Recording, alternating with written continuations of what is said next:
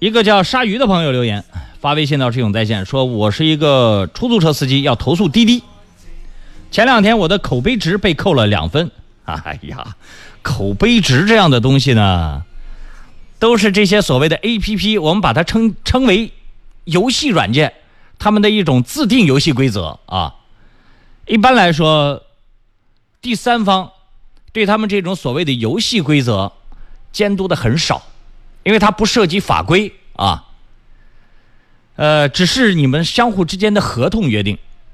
那他的这个游戏规则，他只要遵守他之前的要约游戏规则，或者跟你的合同约定即可。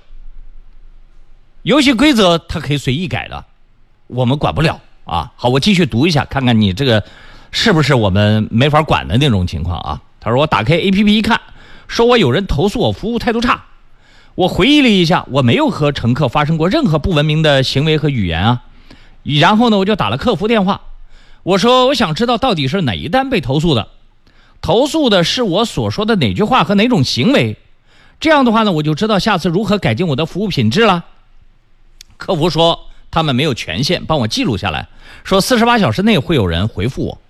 结果滴滴回了一个信息，说我二次申诉失败。这个事情已经发生好几次了，对我产生了严重的困扰。关键是我不知道错在哪儿啊。今天我又打电话给客服，请他们联系有关专员给我回个电话。结果过了一会儿，又把昨天的信息又发了一遍，根本解决不了问题。我们开出租的人言人微言轻，想请志勇老师为我排忧解难。我的联系方式如果一遍打不通，可以多打两遍，多谢了。鲨鱼朋友，我很理解你，但是呢，关于你们跟滴滴的这个关系啊，我也跟你说过好多遍了，你们俩完全是。各自的商业行为完全是你们各自的行为。滴滴呢，就是忽悠着你们出租车司机，把你们的客源转到他的网约车平台上。你爱用他的那个平台，你们完全是自己的商务行为，不涉及公共利益。他给你制定了一个游戏规则，他可以随意的改变。当然，作为我们媒体也好，政府也好，去监督他的这个。规则只要我们监督的只是他的一个合同和法规不能违反约定。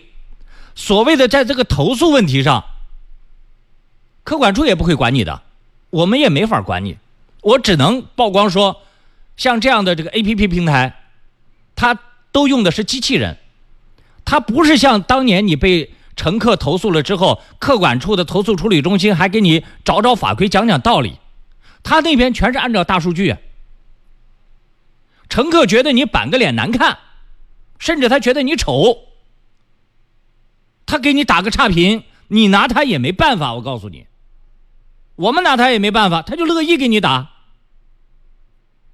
所以在这种大数据时代，你摇尾乞怜的去认这个所谓的 A P P 去剥削你，那你就得容忍他的这种大数据。给你打分的这种状况，大数据打分有得也有失。我原来也给大家讲过，实际上从管理学上来说，大数据打分它有它的科学性，虽然有些不近人情、不讲法理，但是它节约了人人力成本。它通过大数据来佐证一个人的服务水平，不讲道理的。有一万人坐过你的车。这一万人当中有八千人给你打了差评，你这个人就是好不了哪去的。你说这个数据有什么道理？没道理，就是纯按照数据流去归类。当然，十个人里面有八个人给你打差评，这里面可能有一些对你恶意的成分的这样的不讲道理的乘客。但是，一万个人里面八千个人给你打差评的话，你的数据降低。这个数据流是有一定的科学性的，它采用的是归纳法，总有个把个错的。因此，你要说让我对人家的这个大数据打分的这种方式提出约定，我觉得我太不讲道理了。我作为一个媒体人，不能因为我不喜欢滴滴这种 APP 或者这种这个以违法为前提的这种介入营运市场的这这种 APP，我对它有成见。那他做的所有的东西，我都给人家泼脏水，我做不了这样的人。我倒是觉得他的这种大数据打分方式，往往比当年的客管处纯依靠法规底线来对乘客、乘客和司机的这个纠纷进行调节的这种方式，有时候呢更科学一点。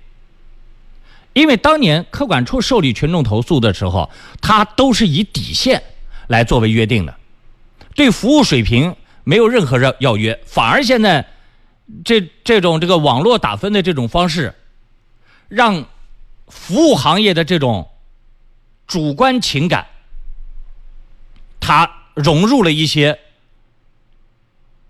这个常规状态，你可能打一个差评。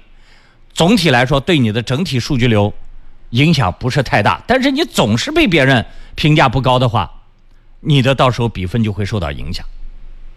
当然，他有没有打错的，我告诉你，这种企业来作为监督，肯定是有错的。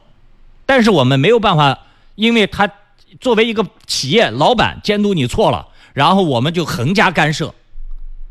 只要他不违反劳动法的，他不违反基本这个经这个经济合同法的东西。外人无权干涉他，这个我给大家说过好多遍，在市场经济社会，你得适应。